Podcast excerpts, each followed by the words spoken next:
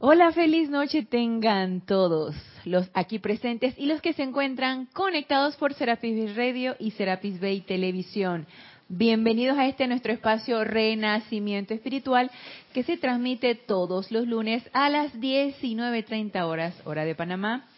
Yo soy Ana Julia Morales y la presencia Yo Soy, anclada en mi corazón, que es una con todos y cada uno de ustedes, los saluda y los bendice.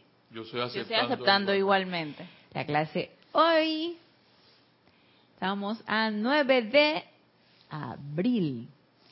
Se transmite en vivo, pueden participar con sus preguntas o comentarios si lo tienen a bien. Gracias Mario por tu amoroso servicio, está pendiente de cabina, chat, cámara. Y eh, si quieren participar y comentar algo con respecto al tema que vamos a tratar hoy, bienvenidos sean. Si quieren también escribirme por algún tema en especial que quieren que conversemos, también bienvenidos sean a mi correo anajulia todo en minúscula y pegada arroba serapisbay.com. Siempre para mí es un placer servirles. Y este domingo 15 de abril va a haber servicio de transmisión de la llama de la ascensión. Así que están todos invitados para que se sintonicen, los que están allá del otro lado y los que estamos acá en el grupo, pues participar en el servicio de transmisión de la llama de la ascensión. Este domingo 15 de abril. Como ya sabes, se pueden, pueden accesar al chat a, partir de las ocho y media de la mañana, hora de aquí de Panamá, y el, la introducción se dará dependiendo del oficiante, 10 minutos, 5 minutos, 15 minutos antes, y el servicio propio en sí es a las 9 en punto de la mañana. Así que, si lo tienen a bien, únanse con nosotros al servicio de transmisión de la llama de la ascensión. Y hoy quiero traer a, colación un tema que no era original, eh, eh, no era el tema original del que el día de ayer estuve yo meditando, pensando, como que mmm, me interesa el aspecto de este tema y de repente hoy en la mañana como que ¡pum! Mejor este es el otro que va. Más bien, este es el tema que va a ir. Y el tema que les quiero traer a la palestra, que quiero que conversemos, es acerca de la madurez.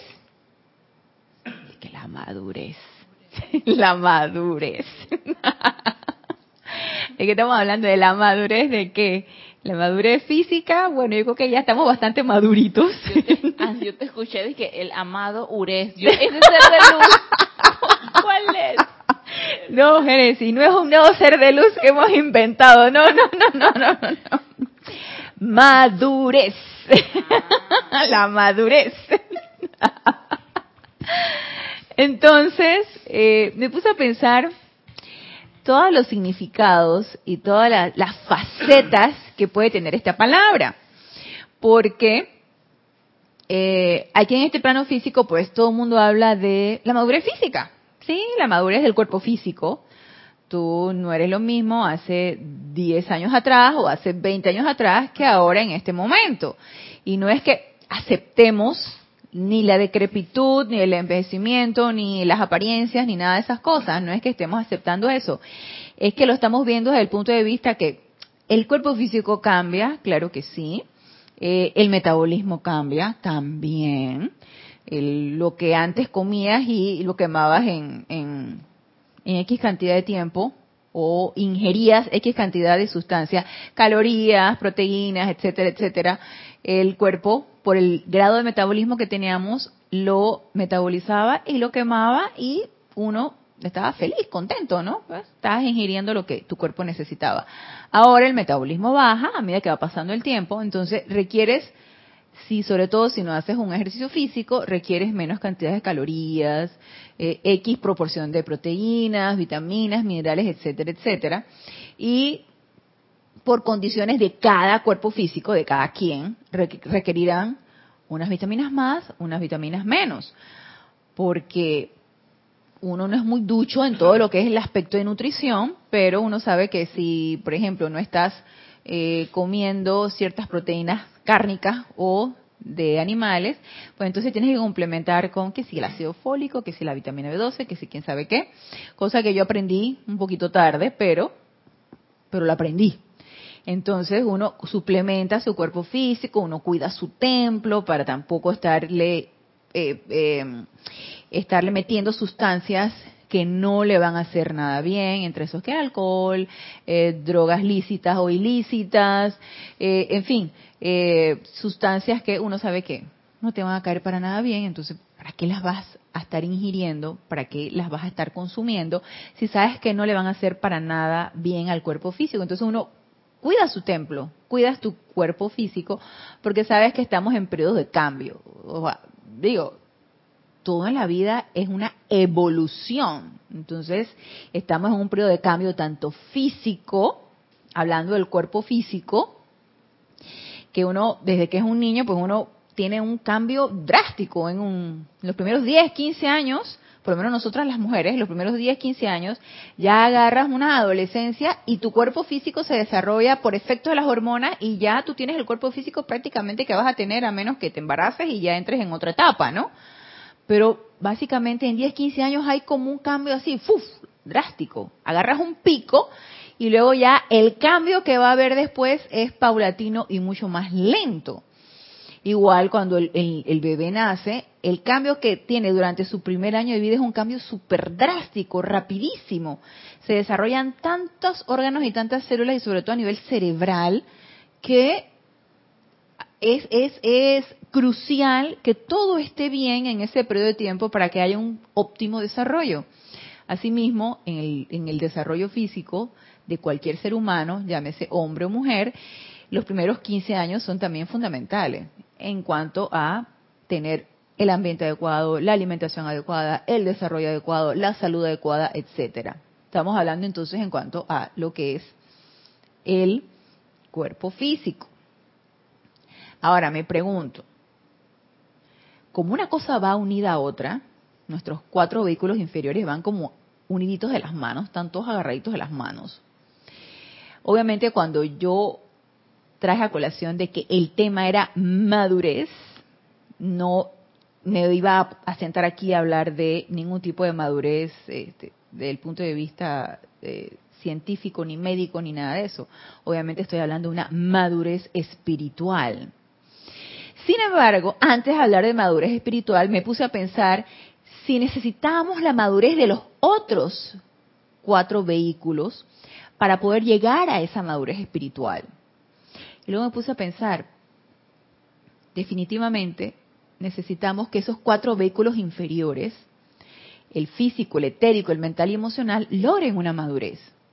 Porque yo no puedo tener una madurez espiritual, que luego vamos a ver lo, que es la madurez espiritual, no puedo tener una madurez espiritual si emocionalmente tengo, soy una descontrolada de primera. Si no logro tener ese autocontrol que denotaría mi madurez y por el contrario, estoy descontrolada, hago berrinches, eh, hago pataletas por lo que me dicen y por lo que no me gustó, me ofendo de cualquier cosa, todo me hiere, eh, eh, o exploto en, en en exclamaciones de ira, de furia. Entonces, ese descontrol emocional obviamente no me puede traer una madurez espiritual. Yo no puedo albergar una madurez espiritual, no puede permearme esa radiación si yo estoy descontrolada emocionalmente. Entonces, cuando uno, cuando uno de adulto, porque ya de, la etapa de cuando era un adolescente, todo estaba permitido, ¿no? En la etapa cuando uno es un adolescente, todo está permitido. Ay, chica berrinchuda esta, eh, esta inmadura, es lo primero que uno dice. Ay, que ella todavía es una inmadura, ella es una chiquilla. Pero ya cuando uno pasa a cierta edad, y estamos hablando ya veintipico llegando a los treinta, ya teóricamente uno debe tener una madurez emocional, una madurez mental. Bueno, el etérico, de repente, las personas que están afuera no saben de la madurez etérica, pero uno habla de una madurez emocional y una madurez mental. Y si yo a mis 30 años todavía me ofusco, hago pataletas, entro en ira y tengo un descontrol total que de hecho pues sucede mucho. A lo mejor muchos considerarán que 30 años es una etapa en donde uno este, no tiene que alcanzar y que la madurez. Ya para los 50 ya uno tiene que alcanzar la madurez. Probablemente consciente y oye, pero si 30 todavía uno está muy joven, uno todavía puede hacer sus pataletas, uno todavía puede hacer, puede tener estos exabruptos, uno todavía. Pero yo considero que eso también depende del momento de cada quien y para mí también de cuántas encarnaciones hemos tenido cultivando lo mismo, ¿no? Tratando de llegar a esa madurez. Hay niños que son sumamente maduros, que tienen unas, unos discernimientos y, una, y, unos análisis que tú dices que, wow, y los ves en cuerpito de niños y sin embargo emocionalmente y mentalmente son muy maduros porque son niños muy controlados y tienen ideas muy acertadas, no propias de su edad. Uno esperaría. Algunos niños son muy maduros. Entonces, eh, muchas veces pienso que tampoco tiene que ver con la edad. Así ah, que a los 30 debe ser maduro y a los, a los 10 eres un niño que hace pataleta. A los 10 muchos niños nacen pataletas. Y a los 10 muchos niños, aunque no es su rol, eh, cuidan de los hermanitos, están pendientes de todo, están este, hasta cuidando de los papás, o sea, se invierten los roles ahí, cosa que no debe ser, pero maduran muy rápido, o incluso sin tener ese tipo de roles, son niños muy maduros, que en las escuelas son los como que los los que no encajan, sí, sí, sí, los que no encajan en las escuelas, porque no piensan como piensa el resto de las personas. No responden a ciertas situaciones como responden el resto de las personas. Entonces, muchas veces no tiene que ver con la edad. Uno pone una edad porque uno dice que, bueno, ya después que has vivido ciertas experiencias, no puedes comparar tus experiencias a los 30 con las experiencias a los 10 años. No puede ser, no las puedes comparar. Sin embargo, uno piensa que con los años uno vive ciertas experiencias que te hacen aprender y ese aprendizaje lleva a una madurez. Entonces, tú dices que para los 30 uno ha vivido cierta cantidad de años que te puede llevar a una madurez igual a los 40, igual a los 50. Sin embargo, ¿qué denotaría, o para ustedes, qué denotaría una madurez emocional? Y yo me he quedado pensando en esto. ¿Qué podría ser una madurez emocional? Que tú dices que emocionalmente tú eres una persona madura. ¿Qué se les ocurre que puede denotar una madurez emocional?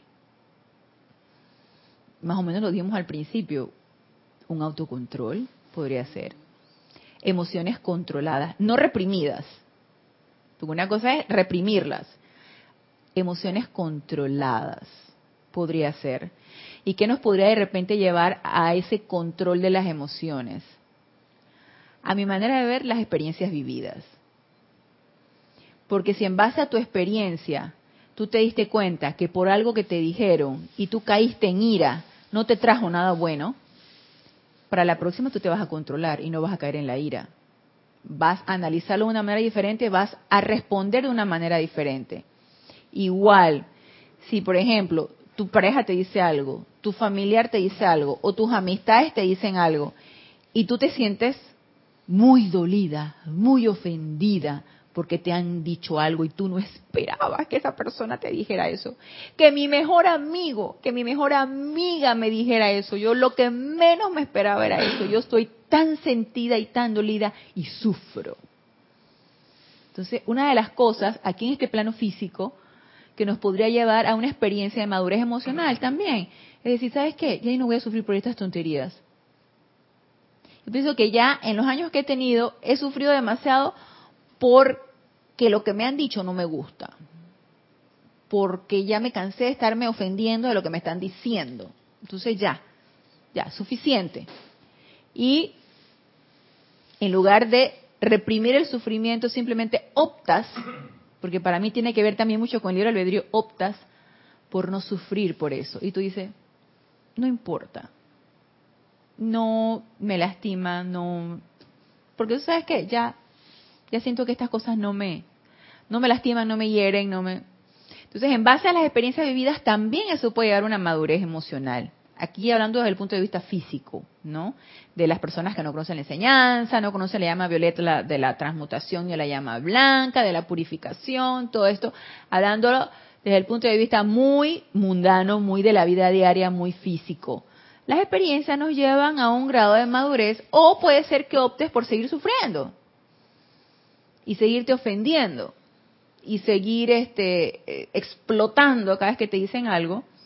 Entonces tú dices que y esta persona qué inmadura que es, todavía hace las pataletas, todavía hace los berrinches, todavía mira, ¿cuándo va a madurar? ¿Cuándo va a darse cuenta de que no tiene ningún sentido tanto desperdicio? De, energía, de, de, de sentimiento. De, tú dices que ¿por qué? Y ya entrando desde el punto de vista de la enseñanza, esa madurez emocional, fuera de la transmutación y de la utilización de las herramientas que nos han dado los maestros ascendidos. Esa madurez emocional nos las va a dar la comprensión. Porque si yo a estas alturas, siendo estudiante de los maestros ascendidos, siendo estudiante de la enseñanza de los maestros ascendidos, estudiante de la luz, yo todavía a estas alturas me doy el lujo de hacer mis pataletas, de hacer mis berrinches, de sentirme ofendida, de caer en, en, tormentas de ira, que de hecho suceden. O sea, yo, todavía a estas alturas también, y me da miedo, y, sufro también, cada vez menos, gracias Padre, pero todavía me sucede. Entonces quiere decir que no he comprendido del todo la ley. No he comprendido la ley de círculo, no he comprendido la ley de causa y efecto, que es la ley de círculo, no he comprendido la ley de armonía, no he comprendido la ley de invocación, no he comprendido muchas leyes. Y eso me ha llevado a que todavía no logre esa madurez emocional, todavía no logra, no, no logra haber equilibrado ese cuerpo emocional. Y si yo no he logrado todavía esa madurez emocional, entonces tampoco puedo lograr esa madurez espiritual. Porque todavía estoy muy centrada en mí, en mis emociones, en lo que me molesta, en lo que me fastidia, en lo que me duele, en lo que me hiere todavía estoy enfocada muy en mí, en el yo, mi, mío. Así como los niños. Yo siempre, como yo trabajo con niños, yo siempre hago esa comparación. El niño es, muy yo, mi, mío. Yo quiero eso para mí, dame esto. Él está muy centrado en él y él está siempre demandando su autosatisfacción, porque es propio del niño y es propio de su etapa de evolución. Ya posteriormente no está nada más pensando en él. Ya a lo mejor está pensando en la niña que le gusta, ya a lo mejor está pensando en la pareja, ya, entonces ya no es el niño. Pero el niño chiquito, él demanda atención y demanda que se le complazca y demanda satisfacer sus gustos y sus necesidades. Nada más vayan a un almacén y dan el berrinche a su niño cuando le compran el carrito que el niño quiere se tira al piso y hace el berrinche porque yo quiero ese carrito, yo quiero ese carrito. Y yo quiero eso, yo quiero eso. Y el niño es así, es muy de autosatisfacerse. Entonces, nosotros cuando todavía estamos en ese, en, mis emociones, en mi dolor, en mi, quién sabe qué, en mi ofensa, en mi, todavía estoy en esa etapa de inmadurez emocional. Y que todo eso es un proceso que si maduraré en esta encarnación y no lo sé, yo sí quisiera llegar a esa comprensión total de todas las leyes de manera que ya me doy cuenta que es tan tan eh, no lo quiero poner como tan tonto porque no es tonto pero es tan innecesario es tan inútil desperdiciar la energía en emociones que nos vienen al caso en lugar de utilizarlas utilizando la llama violeta, transmutándola, en fin. Entonces, esa madurez mental, tú dices, es que, oye, es que, piensa como un niño, porque todavía, este, no sé, todavía está pensando en que yo todo me lo merezco. Hay pensamientos así que tú todo te lo mereces. Entonces, tú todavía estás pensando que la vida te debe, que tu mamá te debe, que tu pareja te debe, que todo el mundo te debe. Entonces, estás en ese pensamiento muy centrado en que se me debe. Y esa es una idea, ese es un concepto, ese es un concepto bien arraigado. de que no, no quiero dar nada, porque a mí me deben dar.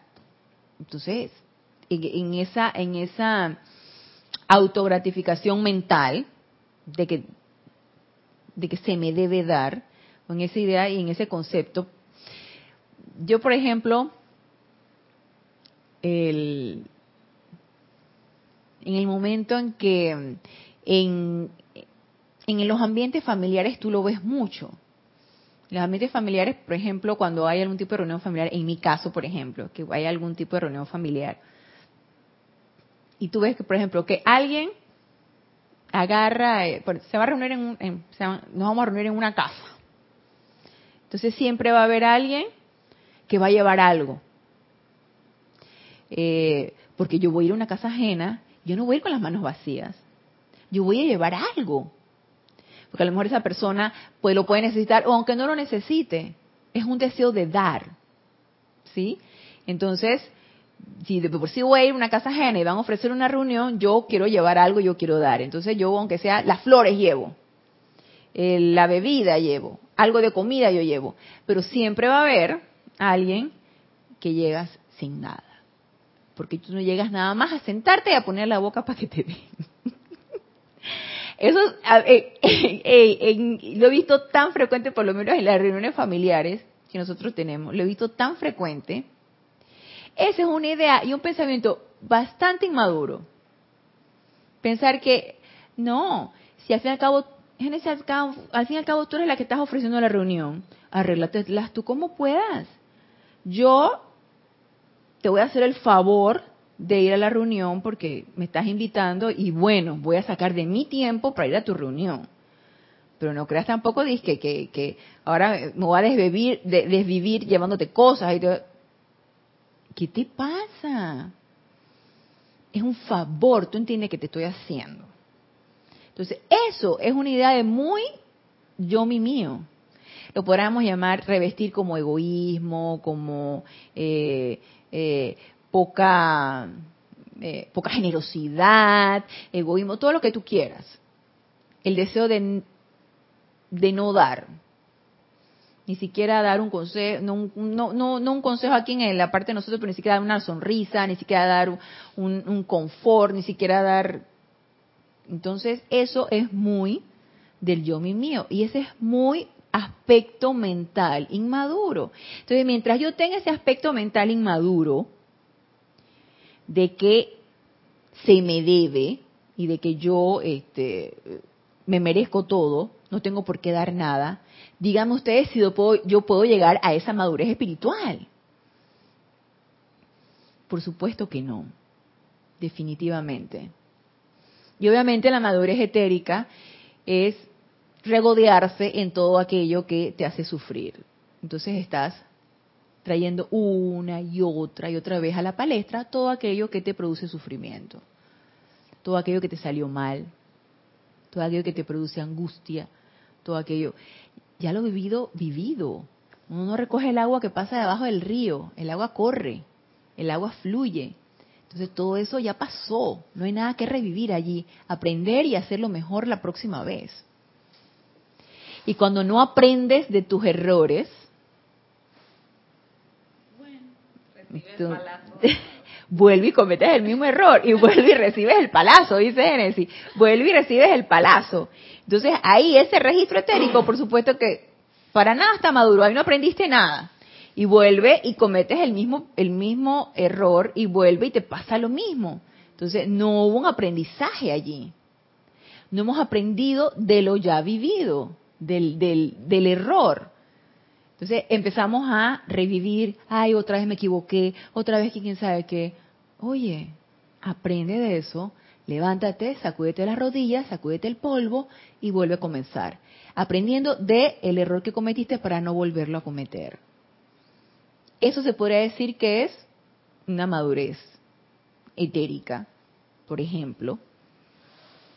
Y si tengo una madurez etérica, probablemente también alineado con la madurez de los otros vehículos inferiores, puedo llegar a esa madurez espiritual. Entonces, mire lo que nos dice aquí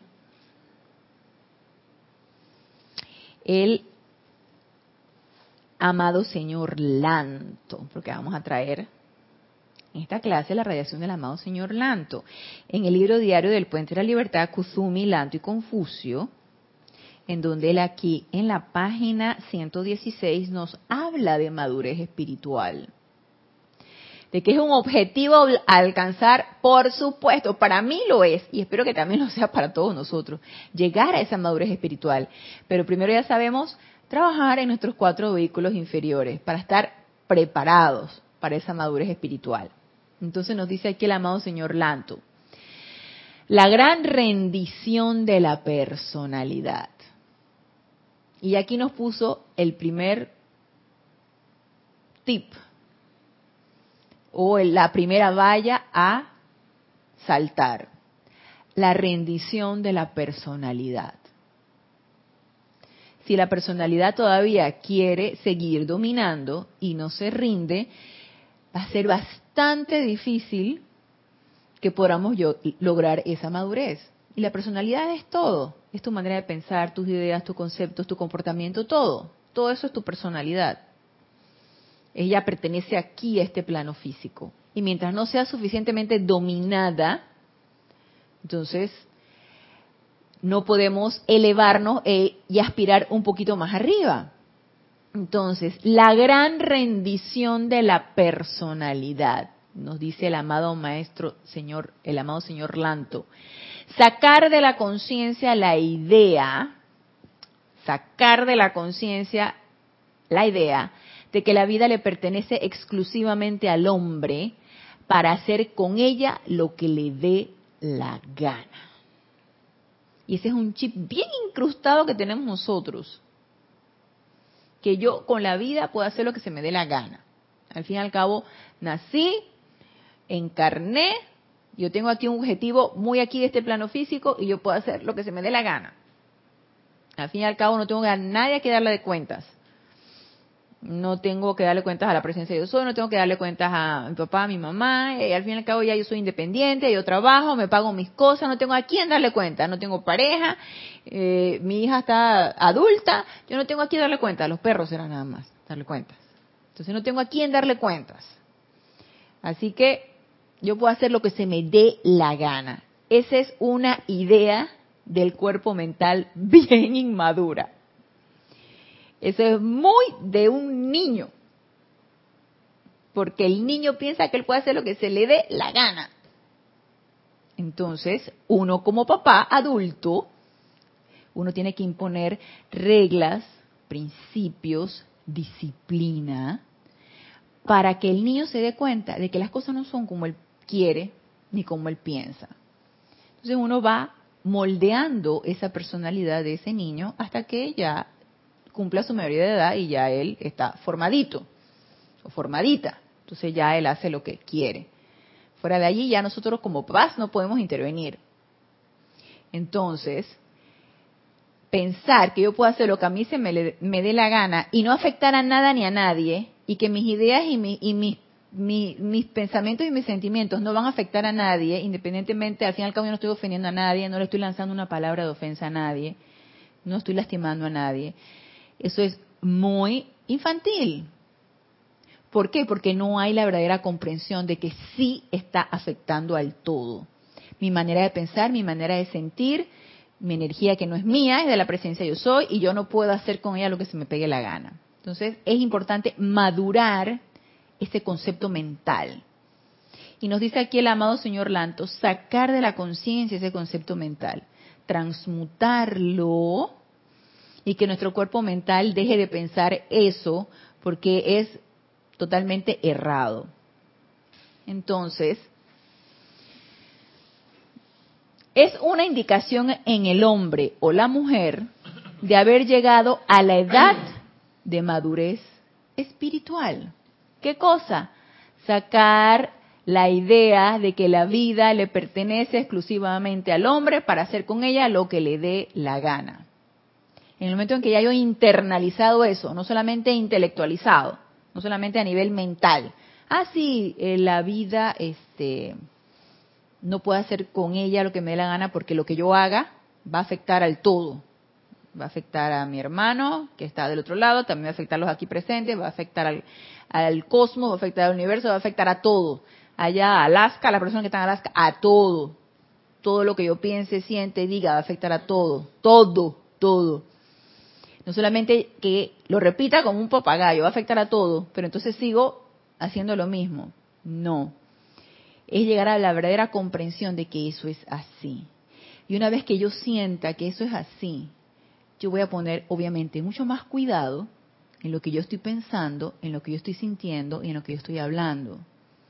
Entonces, voy a autoobservarme y a cuidarme de no erigir ningún tipo de pensamiento, sentimiento discordante para no seguir contribuyendo a toda esa fluvia que me, eh, me yo misma, ah, se podría decir que, mm, eh, no es autoimpuesto. Yo misma he elegido ir disipando e ir transmutando.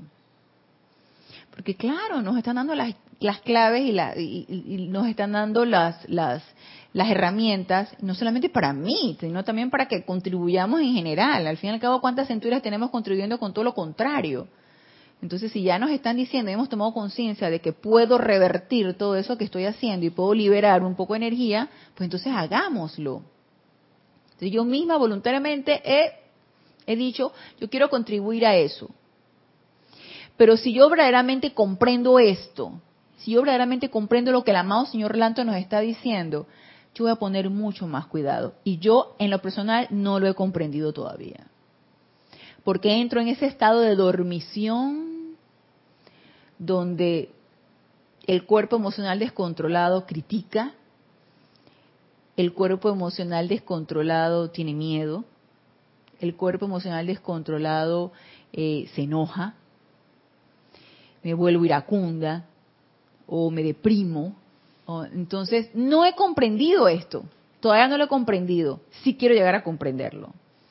Entonces, sí sé que a través de la transmutación de toda esta idea y todo este concepto, e invocar la verdadera comprensión de los hermanos del rayo dorado, esa comprensión va a llegar. Y yo voy a poder realmente lograr ese, esa, esa, ese verdadero autocontrol tanto en pensamiento y sentimiento para no seguir contribuyendo a la efluvia y tener ese verdadero, esa verdadera precipitación de ideas totalmente constructivas y traer a la forma solamente cosas constructivas. Entonces, esa comprensión es importante que la invoquemos. ¿Comprensión de qué? de que la vida le de que la vida le pertenece exclusivamente al hombre no para hacer con ella lo que le dé la gana, sino para qué? Para reverenciarla.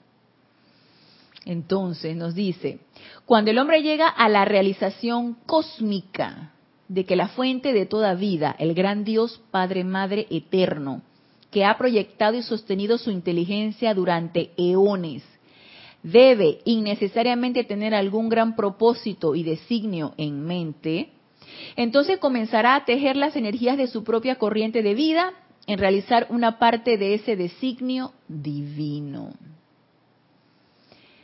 ¿Qué es importante entonces que tomemos en cuenta? Una vez que nos percatamos de que la vida no está allí para hacer lo que me dé la gana, acto seguido, darme cuenta que hay un propósito mayor, el cual todavía no conozco, el cual pertenece a una autoridad mucho mayor que mi propia personalidad y que tiene ese propósito para mí. Y una vez que yo me identifico con ese propósito, que todavía no lo sé, que solamente mi presencia y yo lo sabremos, una vez que yo caigo en la cuenta de que existe este propósito para mí, para todos y cada uno de nosotros, porque cada uno de nosotros va a tejer ese tapiz que nos corresponde tejer, una vez que yo me doy cuenta que existe ese propósito, yo digo, ¿sabes qué?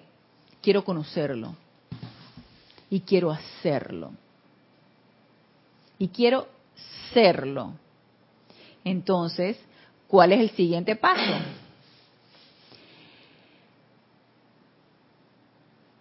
tejer las energías de su propia corriente de vida en realizar una parte de ese designio divino.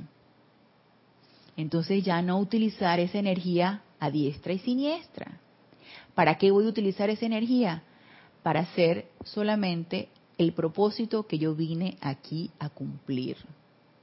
Y por supuesto que para yo poder hacer eso, la personalidad no tiene que meterse en nada. Ya no tiene nada que hacer allí. Esa solamente es una meta de mi presencia yo soy y yo. Esa solamente es una meta de nosotros dos. De mi presencia yo soy individualizada y de la presencia yo soy cósmica. De Dios Padre Madre. Entonces, es importante que transmutemos todo el tiempo y de una manera constante y sin, y sin cansarnos esos cuatro vehículos inferiores, para que ellos den paso realmente a esa convicción de que hay algo más grande que yo necesito hacer, que hay algo más grande que yo he venido a hacer. Pero mientras no me conecte con esa grandeza que todavía no la comprendo, que todavía no la he consultado, porque pienso que tiene mucho que ver con la invocación, con la atención que le pongamos, con qué tanto estemos dispuestos a realizarlo.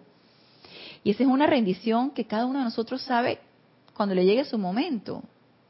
¿Por qué tal que, te, que tú digas que sí, yo vengo a cumplir mi designio divino? Entonces tú invocas a tu presencia yo soy. Y de repente se te devela qué parte es la que viniste a cumplir tú aquí y tú dices, eh, yo creo que no voy a poder. ¿Y tú crees que los, los maestros ascendidos que ya saben eso nos van a develar algo? Entonces debemos ser completamente conscientes y honestos de que estamos dispuestos, de que estamos dispuestos a cumplirlo, de que no puede haber dos, mm, vamos a ver, no puede haber dos planes el plan de la personalidad y el plan de la presencia yo soy. Porque yo no sé si ustedes se han podido percatar, pero hay esa dualidad, o yo lo he visto por lo menos así. Hay esa dualidad de mi plan y del plan de la presencia yo soy, que para nada debe ser dual, debe ser solamente uno. ¿Y por qué creen que hay esa dualidad de plan? Porque yo tengo mi plan de aquí a final de año y por qué no me interesa el plan de la presencia que el plan de la presencia yo soy tiene para mí de aquí hasta el final de la encarnación. ¿Por qué te imaginas tú que puede haber esa dualidad de plan? ¿Alguna vez te ha interesado, Génesis, saber cuál es el plan divino que la presencia yo soy tiene para ti? a mí me da como frulo pensar en eso. Me da como un friculí, me da como que este, ¿cuál será? ¿Será que yo lo podré cumplir? ¿Será que lo estaré cumpliendo? ¿Será que se me habrá develado? Y si estoy en esa duda, por supuesto que no sé nada. Por supuesto que a esta altura no sé nada. Entonces, esa dualidad de mi plan, el plan que verdaderamente está hecho para mí, existe porque yo todavía no estoy dispuesta. Porque ya todavía estoy pensando en el yo mi mío. Porque yo todavía estoy pensando en mis propios propósitos muy terrenales. El propósito de aquí es este plano físico. Y como yo sé que ese propósito muy terrenal no tiene que ver con el propósito de la presencia yo soy. Y lo hacemos uno. Y yo no lo sé. Puede ser. Pero entonces, ¿qué nos separa? El miedo. A mí, por ejemplo, me separa el miedo de realmente estar dispuesta y de lograr esa gran rendición. Entonces, ese miedo es el que hace que no quiera saber el verdadero plan y que entonces tenga mi plan alterno. Porque al fin y al cabo hay que tener un plan, ¿no? Hay que tener objetivos, metas, planes. Entonces, voy por el plan alterno, tratando de compaginar entonces el plan divino. Haciéndome la tonta, digo yo porque como que uno se hace el tonto, tratando, o sea, yo tengo mi plan, pero empiezo yo a compaginarlo con el del plan divino, como ese todavía no lo sé y no lo he preguntado muy bien y todavía no se me ha develado, entonces estoy tratando de juntarlo hey, las escaramuzas del cuerpo mental, las tonterías del cuerpo mental. Hey, ríndete, dirá la presencia de Dios. Ya, ya, ya, deja de estar haciendo tanta, tanta tontería, ríndete. Unifícate con tu presencia yo soy y hagamos uno a esta situación.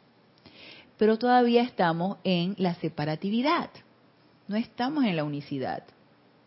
Y mientras yo todavía considere que estoy en la separatividad, tendré mi plan alterno. Y no oraré porque se me devele el verdadero plan. Entonces todavía definitivamente no he encontrado o no he llegado a esa madurez espiritual. Entonces, nos dice, ok, vamos a repetir aquí. Cuando el hombre llega a la realización cósmica de que la fuente de toda vida, el gran Dios Padre Madre Eterno, que ha proyectado y sostenido su inteligencia durante eones, debe innecesariamente tener algún gran propósito y designio en mente, entonces comenzará a tejer las energías de su propia corriente de vida en realizar una parte de ese designio divino. En ese preciso momento, su propio corazón le indica que de hecho está en capacidad de asistir en el desarrollo de tal designio. Nuestro propio corazón nos los va a indicar. Nos va a decir, llegó el momento. Llegó el momento de la gran rendición. Llegó el momento de unificarnos con nuestra presencia yo soy. Y solamente nuestro corazón nos los va a decir. Entonces probablemente en ese momento ya no me interese tanto mi plan alterno. Ya en la meta y los objetivos que yo tenía muy mundanos, ya no me interesen tanto. Y tú sabes que no voy a hacer planes para aquí, de, aquí a final de año. Voy a vivir el aquí y el ahora con obediencia a esa voluntad de la presencia de Dios soy para ver qué quiere esa presencia de Dios soy que yo haga aquí, en este momento. ¿Qué quiere esa presencia de Dios soy que yo realice aquí en este momento, en este plano físico? Porque ese es el que verdaderamente me interesa. Ese es el que me entusiasma. Ese es el que me, enamora pensar que yo puedo realizar. Mientras por el momento me entusiasme, me enamore todo lo, externo, mm, todavía entonces hay que trabajar. Cada hombre, dice el, señor Lanto, cada hombre, mujer y niño en este planeta y todos los que todavía están por venir, a pesar de la creación de sombras, desarrollaron ciertos momentums, regalos y talentos que pueden ofrecerse sobre el altar a la gran hermandad blanca para adelantar el plan de Dios y la evolución de nuestro sistema. Y aquí nos habla de talentos y momentums desarrollados. Y pienso que todos aquí tenemos nuestros talentos y nuestros momentums desarrollados. Si no nos, no nos interesaría esto, si ya lo hubiéramos dejado a un lado. Ya no nos hubiera importado lo que dicen los maestros ascendidos, no nos hubiera interesado colaborar con nada de esto, no nos hubiera interesado participar en ninguna actividad de estas, ni leer estas, estas palabras, ni que nos entusiasme lo que nos están diciendo, ni que nos, nos dé ese cosquilleo en el corazón y, nos llene de gran entusiasmo y de, gran ímpetu. Sí hemos acumulado momentums de energía con los maestros, si nos hemos entrevistado con ellos allá en los planos internos y nos vemos con ellos allá en los retiros actualmente. Yo siento que sí. Si no, no habría manera de que ese entusiasmo siguiera encendido en nuestro corazón. Ya se hubiera apagado desde hace rato. Y los maestros ascendidos, recuerdan que cuando dimos las clases pasadas de la asistencia que ellos nos dan, la protección que ellos nos dan, la guía que ellos nos dan, ellos están ahí constantemente insuflándonos entonces, esos momentos sí los hemos tenido. Y de que tenemos talentos también. Porque no recuerdo qué clase estuvimos hablando de que decía el amado señor Maitreya que ellos nos han escogido como pastores de la raza, como personas que han acumulado talentos, han acumulado momentos y levantaron la mano allá en los planos internos para adelantar y expandir la enseñanza de los maestros ascendidos aquí y participar de estas actividades y creer en esto y irradiar lo que fuera necesario irradiar para ayudar un poco, estando aquí encarnados, a los seres que están en los planos internos. Entonces, si hemos nosotros levantado la mano, si nos ha entusiasmado el plan, si dijimos que íbamos a adelantarlo cuando estuviéramos encarnados. Entonces, ¿qué nos queda? Bueno, probablemente si no sabemos cuáles, pueden ser nuestros talentos para adelantar ese plan, ¿por qué no le preguntamos a nuestra presencia yo soy, ¿qué talento puedo yo utilizar para adelantar el plan de los maestros ascendidos? En base al talento que yo tengo actualmente, cómo puede ser utilizado para expandir la luz, para expandir la enseñanza, para entusiasmar a las personas con esto, para irradiar. Entonces, si a estas alturas no sabemos cuáles, cuáles pueden ser nuestros talentos, invoquemos a nuestra presencia de hoy o a cualquier ser de luz para que nos devele qué talento tengo que pueda ser utilizado. Entonces nos dice aquí el amado señor Lanto, Sabio será todo hombre, mujer y niño que ofrezca a Dios y a la hermandad sus talentos desarrollados. Entonces, siento que todos tenemos talento. Aquí no dice nada más los escogidos, unos cuantos, unos pocos. Aquí dice, sabio será todo hombre, mujer y niño que ofrezca a Dios y a la hermandad sus talentos desarrollados. Y aquí nos está incluyendo a todos, dijo todos. Mientras tanto, es conveniente que se esfuercen en perfeccionar los diversos instrumentos mediante los cuales trabajan, a fin de poder brindar un mayor servicio algún día. ¿Y de qué instrumentos nos está hablando el amado señor Lanto? De nuestros vehículos inferiores, porque son los instrumentos que tenemos para servir aquí en este plano físico. Entonces, perfeccionar esos instrumentos a través de qué? De la autopurificación. Estas personas de las cuales estoy hablando son aquellas que comparecieron osadamente ante la gran fuente de vida, a quienes espero están a punto de hacerlo, o quienes espero están a punto de hacerlo, y han solicitado que las energías de sus vidas individuales sean consagradas al trabajo de devolver la tierra a la belleza, la pureza y la perfección que el planeta conocía cuando el hombre salió por primera vez desde el corazón de Dios. Entonces, cuando nos dice a estas personas de las cuales estoy hablando, nos está hablando directamente a nosotros. No son los de allá y entonces, los de, vamos a ver qué, fecha era esta clase, junio de 1954. No son de los de allá en junio de 1954 cuando se descargó esta enseñanza, cuando se dio la dispensación del puente de la libertad. No son ellos allá y entonces. Ellos que recibieron la radiación directamente de los maestros ascendidos. Es aquí y ahora nosotros. A nosotros nos está hablando el maestro. A estas personas de las cuales le estoy hablando son aquellas que comparecieron osadamente ante la gran fuente de vida.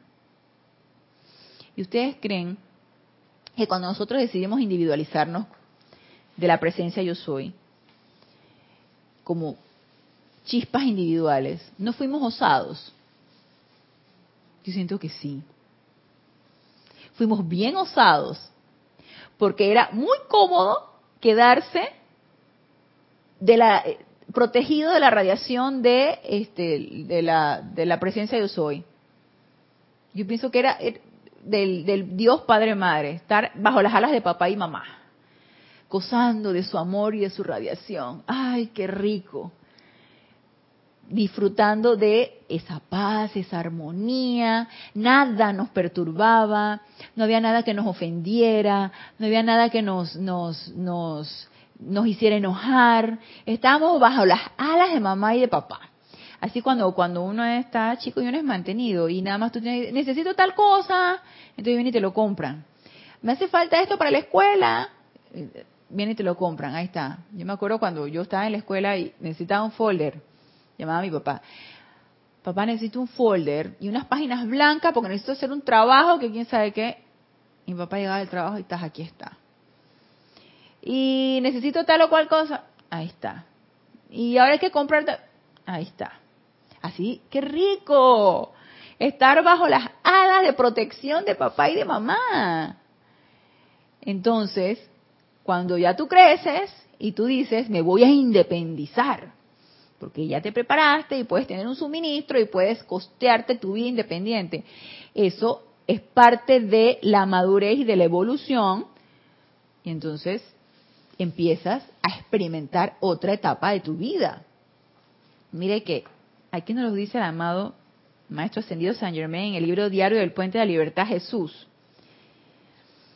Esta es una, una, una clase del amado Maestro Ascendido San Germain en la página 37 de este libro y nos habla de madurez espiritual y él nos lo describe así tal cual. Miren, recuerdan las eras tempranas ahora olvidadas, como yo, junto con otros, maestros ascendidos, o, alma, o chispas individuales, dice, disfrutamos el sentimiento del amor de Dios.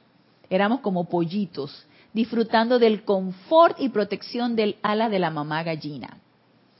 No teníamos entonces ningún deseo en particular de participar en el plan y designio de este gran ser. Ellos también tuvieron su etapa de, inmadurez y de niños y de sentirse felices y contentos debajo de las alas de mamá y de papá. Todos, todos hemos tenido esa etapa. No teníamos entonces ningún deseo en particular de participar en el plan y designio de este gran ser, cuyo calor de amor absorbíamos y en cuya presencia encontrábamos tanta paz, pero llegó el día en que alcanzamos la suficiente madurez de espíritu como para que nuestro amor ya no escogiera únicamente la proximidad. Estar nada más pegaditos de papá y de mamá, que nos solucionen todo sino que más bien deseara adelantar la causa de nuestro amado Padre y conocer algo de la razón para la vertida de su gran energía. Ustedes, amados amigos de la vida, se encuentran precisamente en el mismo punto de madurez espiritual. Entonces, no tenemos excusa. Es más, ¿cómo no podemos hablar de madurez espiritual si hemos encarnado tantísimos, tantísimos, pero tantísimos años? y hemos estado en las mismas. Más somos unos viejos espirituales, no de que maduros, no, estamos ya pasando de la madurez. Son unos añejos espirituales. No tenemos excusa. Ya nosotros estamos en ese punto también. Y fuimos osados al querernos individualizar de la presencia yo soy y dejar de gozar de toda esa protección y de todo ese amor y absorbiendo toda esa felicidad y toda esa paz y toda esa armonía. Y dijimos, bueno, vamos a ver qué podemos nosotros hacer. Y no hacer por nuestra cuenta. Es que junto con la presencia yo soy, experimentar fuera de la presencia yo soy todas esas cualidades divinas y expandirlas. Eso fue la idea original. Pero llegó el momento en que se nos olvidó y empezó el plan alterno. Entonces, nos dice aquí el amado señor Lanto. Estas personas, repito, de las cuales estoy hablando, son aquellas que comparecieron osadamente ante la gran fuente de vida, todos nosotros que decidimos encarnar, o quienes espero están a punto de hacerlo y han solicitado que las energías de sus vidas individuales sean consagradas al trabajo de devolver la Tierra a la belleza, la pureza y la perfección que el planeta conocía cuando el hombre salió por primera vez desde el corazón de Dios. Benditas sean las corrientes de vida, amados míos, que han dedicado sus energías a la liberación del amado Sanat Kumara de su exilio autoescogido de las edades y a la creación del reino de los cielos sobre la tierra. En esta nueva creación, ángeles, seres humanos y elementales, caminando de la mano, podrán realizar sus destinos divinos individuales en armonía y paz. Y eso realmente es el objetivo de la nueva edad dorada, la hermandad de ángeles, hombres y elementales. Entonces, ¿quiénes necesitamos trabajar en esto? Nosotros, que estamos encarnados. No por allá los maestros ascendidos, ellos ya lo hicieron. Ellos nos están dando la asistencia, nos están vertiendo todo. Pero nosotros aquí y ahora, en este plano físico, encarnados aquí y ahora, no es mañana ni pasado, es aquí y ahora, necesitamos aquietarnos, consultar con nuestra presencia yo soy y honestamente hacer esa introspección si realmente estamos dispuestos. Si realmente estamos dispuestos a esa gran rendición y a saber, yo no sé si se podrá develar un poquito, una parte, o se develará del todo. Yo creo que de repente se nos puede ir develando poco a poco, porque pienso que si se nos develara todo un solo, nos abrumaría. Y como dice el amado Maestro Señor Morena, nada más les descorremos un poquito del velo y salen corriendo nada más espantados de ver lo que les corresponde hacer, o lo que nos corresponde ser. Salimos nosotros despavoridos, huyendo, dice, no, no, no se les ve ni el polvo de nada más lo que se les descorre un poquito el velo. Así que por misericordia, yo siento que sí, podemos ir poco a poco, nada más que con la completa honestidad de que eso es lo que queremos. Ir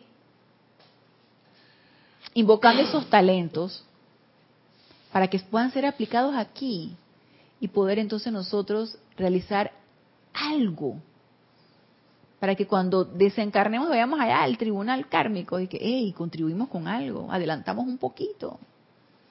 No vayamos ahí con las manos todas y que pelonas, de que la verdad es que no hicimos nada, la verdad es que me dio pereza, mm, no me gustó lo que me dijeron en, el, en la enseñanza de los maestros ascendidos, la verdad es que no quise hacerlo, la verdad es que... Empecemos a invocar esa madurez espiritual empecemos a invocar esos dones y talentos. Empecemos a dejar de pensar en la separatividad. Esto para mí, uno lo habla y lo habla y lo habla, que la separatividad, que la unicidad, que quién sabe qué. Estamos completamente en la separatividad. Y cuando yo leí esto, yo me di cuenta, hey, yo tengo mi plan alterno. Y todavía no he sido lo suficientemente fuerte y a lo mejor no lo suficientemente honesta para realmente llegar a querer conocer el verdadero.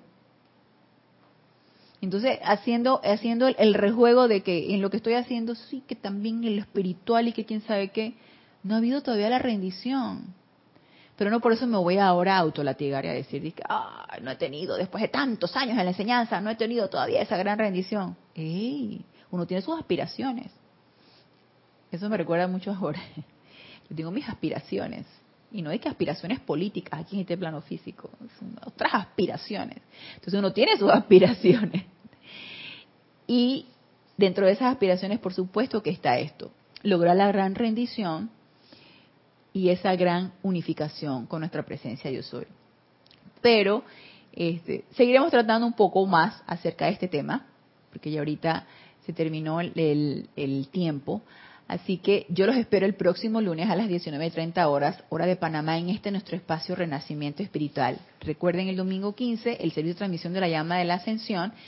Y los invito para que invoquemos a esos hermanos de la túnica dorada, para que pidamos esa comprensión, que eso es lo que a mí me ha motivado para estar todavía hablando acerca de estos seres de luz, del rayo dorado.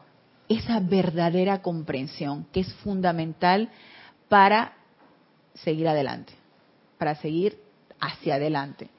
Entonces, los espero hasta el, ah, el próximo lunes, hasta el próximo lunes, mil bendiciones.